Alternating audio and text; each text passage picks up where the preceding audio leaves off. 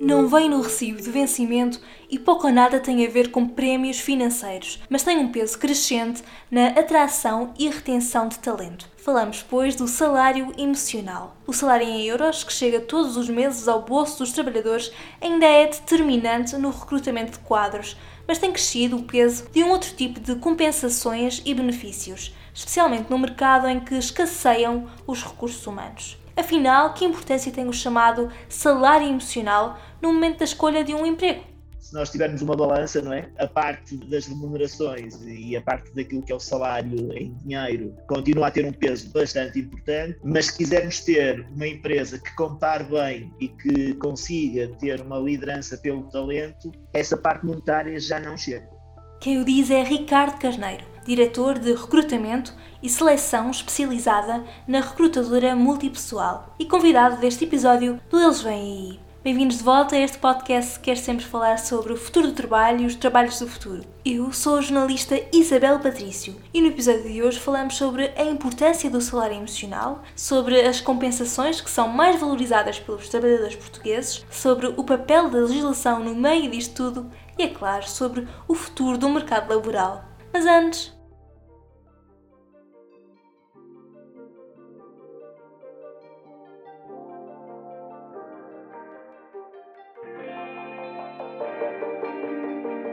Olá e sejam muito bem-vindos a mais um episódio do Eles Vêm Aí. Hoje vamos falar sobre salário emocional. Conhecem esta expressão e o seu significado?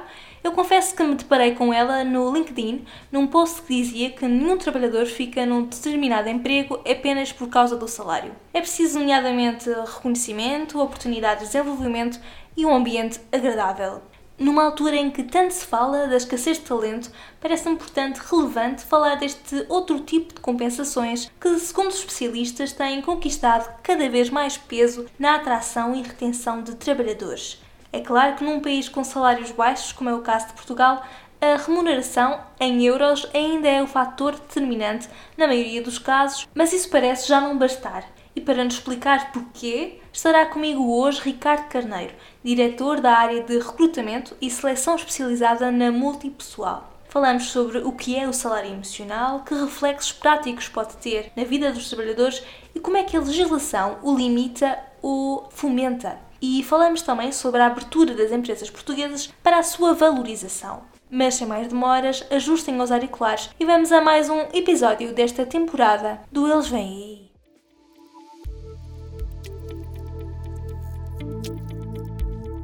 No momento em que a escassez de recursos humanos está a preocupar os empregadores portugueses, cresce a discussão em torno do salário emocional. Comecemos pelo início. Afinal, o que é, que é isso do salário emocional? O salário emocional surge muito ligado àquilo que é a proposta de valor das empresas para os seus candidatos. Ou seja, tradicionalmente nós vínhamos de um contexto em que basicamente a proposta era uma proposta financeira e, com base depois numa parte poderia ter uma componente fixa, uma componente variável e alguns fringe benefits mas aquilo que se foi percebendo e também naquilo que é um ambiente de escassez isso acabou por manifestamente começar a ser pouco e as empresas começaram a ter também que trabalhar esta proposta de valor na perspectiva de outras componentes.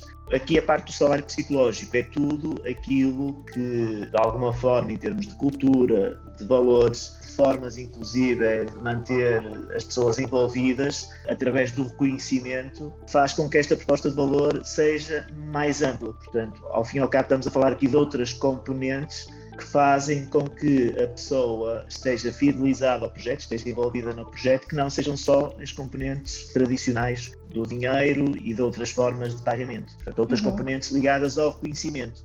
Na experiência da multipessoal, que papel tem o salário emocional na retenção de talento? É realmente importante ou, ao fim do dia, o salário continua a ser o fator mais pesado?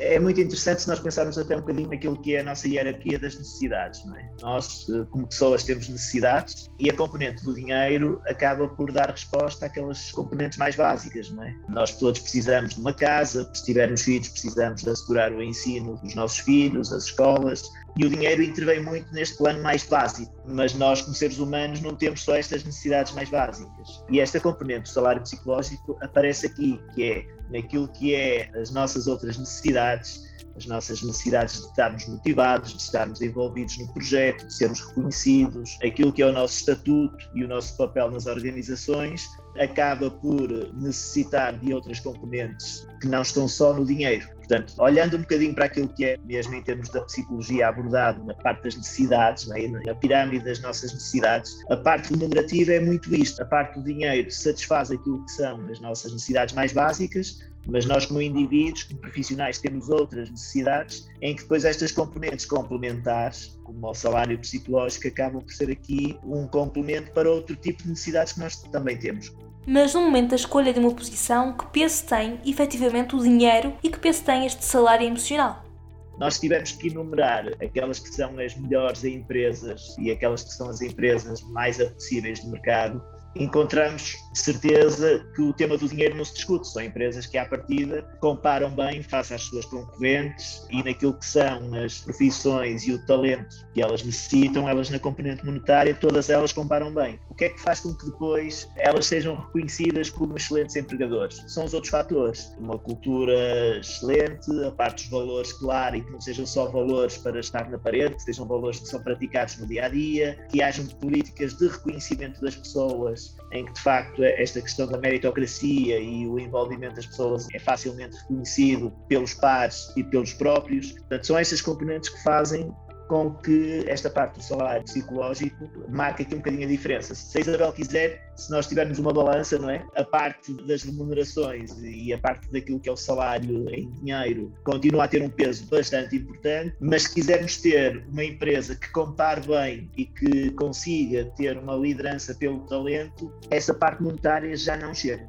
As empresas portuguesas estão sensibilizadas para a necessidade de ir além do salário em euros? Eu diria que estamos a fazer esse caminho. Nós falávamos de escassez em alguns setores, nomeadamente a área das tecnologias de informação, era aquilo onde se falava com maior popularidade. Mesmo aqui no vosso podcast, estamos assistindo a que este tema da escassez e a falta de pessoas uhum. já não está só em IT, não é? É algo que vai sendo falado de forma transversal. O que é que isto faz? Provoca que, de facto, entre a oferta e a procura haja aqui um desequilíbrio e as empresas começam a tentar perceber o que é que podem fazer para, numa situação de escassez, atraírem as melhores pessoas e as pessoas que estão disponíveis para o seu projeto. Isabel, aqui, por muito que haja mercado, por muito que haja clientes, por muito que haja projetos vencedores, tudo isto fica em causa se nós não tivermos pessoas, não é? Eu diria que as empresas têm sempre alguma resistência e tentam sempre ter os melhores recursos por menor esforço e pagando por vezes menos, e essa era uma tendência muito do mercado português. O que se está a assistir agora é que, de facto, as empresas começam a perceber que esta questão de ter uma proposta de valor para os candidatos que não é só dinheiro, claro que é ter salários competitivos, mas eu diria que isso é o básico e esses salários têm que comparar bem face à zona geográfica onde estão, face às profissões que necessitam, mas depois têm que também pensar, além da questão de compararem bem na vertente financeira, têm que comparar bem no resto, na tal proposta de valor candidatos. Que benefícios são, de modo geral, mais valorizados pelos trabalhadores portugueses? Nós vínhamos uma tendência que tentava, e tem a ver também muito com a legislação portuguesa, em que tentávamos ter uma solução remunerativa que funcionasse para todos. É? E a tendência neste momento é um pouco o contrário: é ter uma solução remunerativa personalizada. E aquilo que de facto os nossos candidatos procuram obter é uma panóplia de benefícios que, que, sejam o mais adaptados possíveis à sua realidade. Portanto, se alguém casado e que tem filhos, se calhar a questão dos vales de infância é uma coisa muito valorizada. Se for um quadro que não é casado e não tem filhos, provavelmente questões mais ligadas a um seguro de saúde, questões de equipamentos informáticos e determinadas subscrições de serviços é mais valorizada, questões ligadas, por exemplo, à saúde física, ginásios. Portanto, de alguma forma, depende muito daquilo que é a realidade individual, mas a tendência é cada vez mais esta personalização dos benefícios disse que, por causa da legislação laboral, a tendência era oferecer um pacote mais ou menos normalizado, que limitações existem em termos legais aos benefícios extra-salário?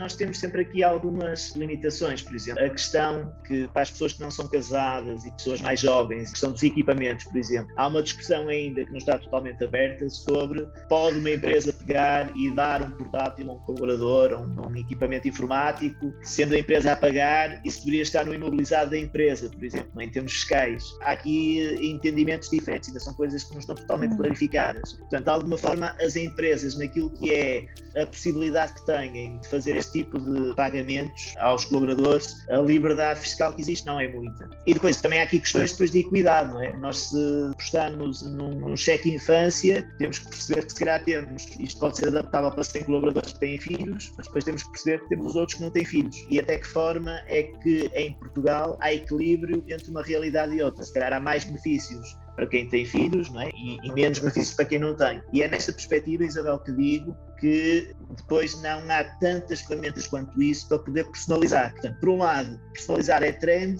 por outro, não é fácil personalizar. Agora que a economia está a recuperar do impacto da pandemia, voltou a falar-se da escassez de recursos humanos e já me disse que este não é um problema que afeta só o setor das tecnologias. Que recomendações daria às empresas que enfrentam esta situação? E que papel tem o salário emocional na resolução deste problema? O salário emocional e aquilo que é, numa perspectiva mais ampla, uma proposta de valor para futuros colaboradores, para, pessoas que nós queiramos atrair, é fundamental na perspectiva de que todos os indicadores que nós temos neste momento nos permitem dizer que este é um desafio que não é um desafio à partida que seja circunstancial para 2022 ou 2023 é algo mais amplo. Os números dizem-nos que nós em Portugal, até 2050, vamos perder população, portanto, de 10 milhões vamos ficar com cerca de 8 milhões. Os números dizem-nos também que a nossa população está a envelhecer. Os números dizem-nos que temos, em termos de natalidade, também desafios que já vêm de décadas, portanto, temos pouca natalidade, o que faz com que isto seja uma conjugação de fatores em que vai haver poucas pessoas para trabalhar. Perante isto, as empresas têm que perceber quais são, de facto, dentro daquilo que são as suas atividades, os grupos funcionais onde terão maior dificuldade, aqueles que são mais críticos para o seu negócio, e numa perspectiva global, trabalhar uma marca de recrutamento, e isto tem que ser pensado numa perspectiva de alinhamento total entre aquilo que é a estratégia da empresa, portanto, aquilo que é a estratégia do negócio tem que estar ligado ao bom nome da empresa, não pode ser só numa perspectiva de em dois ou três anos temos falta de mão de obra e vamos trabalhar isto porque temos falta de pessoas, não é essa a perspectiva, tem que ser algo que esteja alinhado com a estratégia e com a gestão de topo. Isto tem que ser consistente, não é? Para ser consistente não pode ser para um ano ou para dois anos, tem que ser uma coisa que tenha de facto ligação à estratégia da empresa. E a empresa tem que trabalhar nessa perspectiva um employer branding forte em que passe para o mercado a questão de boas práticas de trabalho, boas políticas remunerativas, tenha de facto esta questão do reconhecimento das pessoas como algo que faz parte do seu dia a dia, uma política de comunicação aberta, transparente, com feedback constante, que sejam empresas não só preocupadas na perspectiva do recrutamento, mas também naquilo que vem depois, na parte do onboarding e na parte da retenção.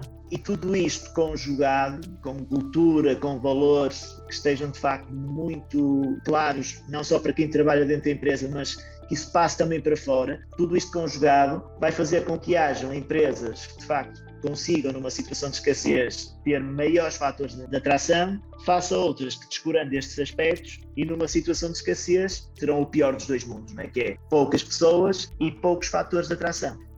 Como é que vê o futuro do trabalho? Que tendências marcarão, na sua opinião, os próximos cinco anos?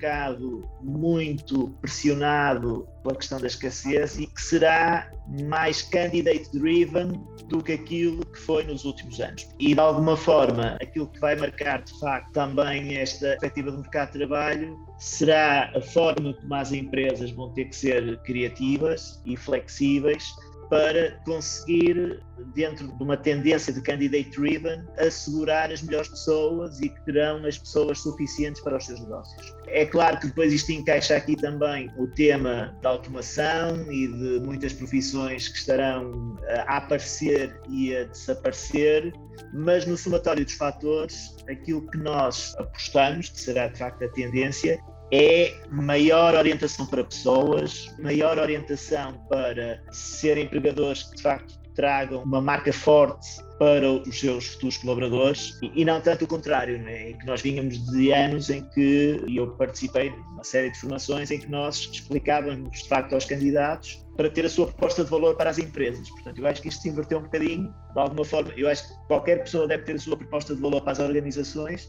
mas neste momento o tabuleiro inverteu-se um pouco. E acho que se tivesse que fazer aqui uma aposta nos próximos cinco anos, penso que será muito disto. Aquilo que a Isabel foi assistindo muito nas tecnologias da informação nos últimos anos, penso que se vai generalizar para outros setores e as empresas terão que se adaptar. Obrigada. Espero que tenham gostado de mais este episódio do Eles Vêm Aí. Qual a vossa opinião sobre o salário emocional e a sua importância? É algo que valorizam no vosso emprego e que peso teria para vós na escolha de um novo posto de trabalho? Se gostaram deste episódio, não se esqueçam de o partilhar com os vossos amigos, colegas e familiares. Nós temos encontro marcado para a próxima segunda-feira. Até lá, tenham uma boa semana de trabalho e fiquem seguros. Tchau!